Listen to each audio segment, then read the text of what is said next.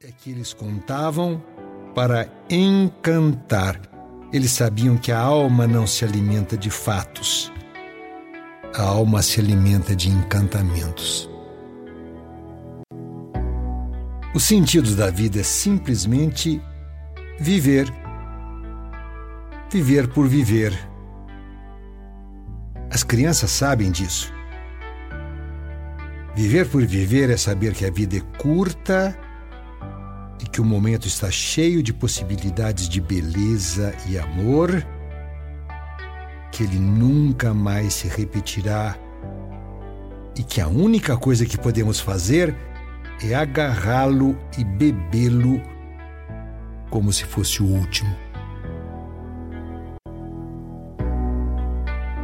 Não fiquem inquietos por aquilo que ainda não aconteceu, nem se sabe se acontecerá.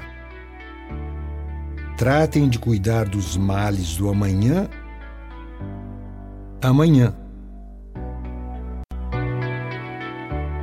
Com o final feliz, perde-se a sabedoria da história. É sempre assim. Os finais felizes fazem parar o pensamento. Mora em nós a madrasta a ser perdoada. Mora em nós a criança perdida, cujo nome se ouve noite adentro. Mora em nós esse imenso maternal vazio que acalenta os nossos sonhos, em cujo colo adormecemos. o homem, diferentemente do animal que é o seu corpo, tem o seu corpo. Não é o corpo que o faz, é ele que faz o seu corpo.